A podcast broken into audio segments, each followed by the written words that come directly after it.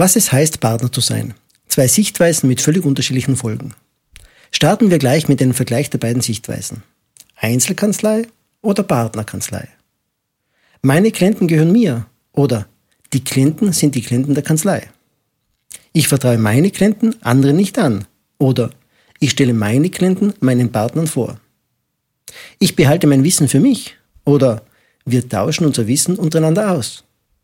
So wie ich die Dinge mache, ist es am besten und deswegen mische ich mich auch bei den anderen nicht ein. Oder in unserer Partnerschaft respektiert jeder die Kompetenzen und Aufgaben der anderen. Meine eigenen Interessen sind am wichtigsten oder die Interessen der Kanzlei stehen bei allen im Mittelpunkt. Meine Rechte stehen an erster Stelle oder wir respektieren einander und geteilte Verantwortung hat Priorität. Management behindert meine Pläne oder gezieltes Management bringt uns allen Mehrwert durch Koordination.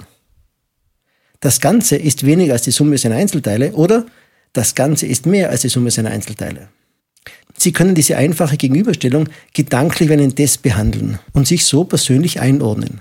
Eine einfache Methode, wie man sich oder auch für einen Partner gedacht auf die Schliche kommen kann. Aha, so denke ich oder so denkt mein Partner. Was immer als Ergebnis dabei herauskommt, ernsthaftes Nachdenken darüber lohnt sich jedenfalls. Egal, ob man am Beginn einer Partnerschaft steht oder schon jahrelang in einer Partnerschaft zusammenarbeitet, die Antworten sollten eher für die Partnerschaft ausfallen.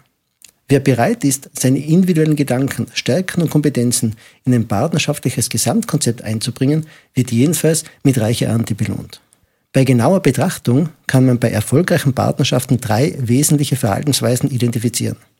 Alle Partner halten sich daran und zeigen damit ihre Einstellung. Die Kanzlei ist größer als die Summe der Einzelteile.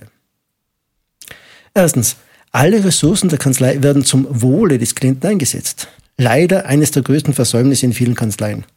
Dieses Problem hat viel mit dem eigenen Denken zu tun, das sich darauf konzentriert, dass ich und eben nur ich der einzig Richtige und Wichtige im Kontakt mit dem Klienten bin. Anderen zuzutrauen, für die Klienten genauso gute Arbeit zu leisten wie man selbst, hat viel mit Vertrauen zu tun. Vertrauen baut man auf, wenn man sehen kann, was andere tun. Es entsteht, wenn Mitarbeitern und Partnern auf persönlicher Ebene, also grundsätzlich als Mensch, vertraut wird. Das ist natürlich kein Kinderspiel. Niemand wird jemand anderem einen wichtigen Klienten anvertrauen, wenn er keine Ahnung hat, was der andere tut und ihn nicht gut genug kennt, um ihm überhaupt zu vertrauen. Partner zu sein heißt, dass die Kanzlei und damit deren Klienten oberste Priorität haben. Dazu müssen ausreichend Gelegenheiten geschaffen werden, damit die Partner untereinander sehen können, welche Kompetenzen und Fähigkeiten beim anderen vorhanden sind. Nur so kann sichergestellt werden, dass Klienten dem Partnerkollegen guten Gewissens übergeben werden können.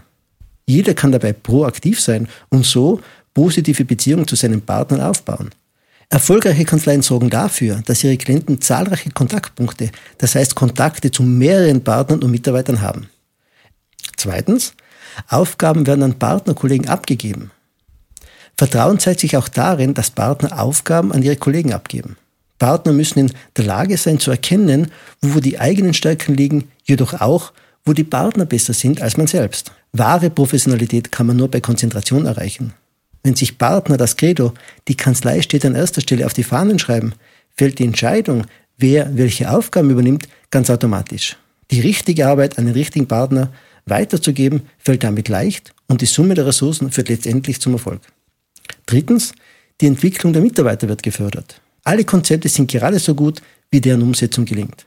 Eine Kanzlei entwickelt sich so gut, so weit und so schnell, wie sich die Menschen in dieser Kanzlei entwickeln. Wenn also eine Kanzlei ihre Mitarbeiter schneller und besser ausbildet als die Konkurrenz, gelingt auch die Umsetzung schneller und besser.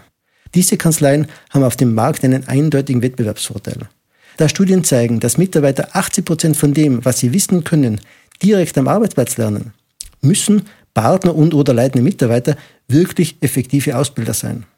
Es versteht sich also von selbst, dass wenn ein Partner kein guter Ausbilder bzw. keine gute Führungskraft ist, er auch kein guter Partner ist. Die Herausforderung an jeden Partner ist, sich die Entwicklung der Mitarbeiter zur höchsten Priorität der Arbeit zu machen oder demjenigen Partner zu übergeben, der dafür die größten Kompetenzen besitzt. Drei leicht zu verstehende Verhaltensweisen. Partner, die Sie zu den Leitmotiven in Ihrer Kanzlei machen, werden nicht nur eine Fülle von Arbeit haben, sondern auch finanziell erfolgreicher sein als der Rest.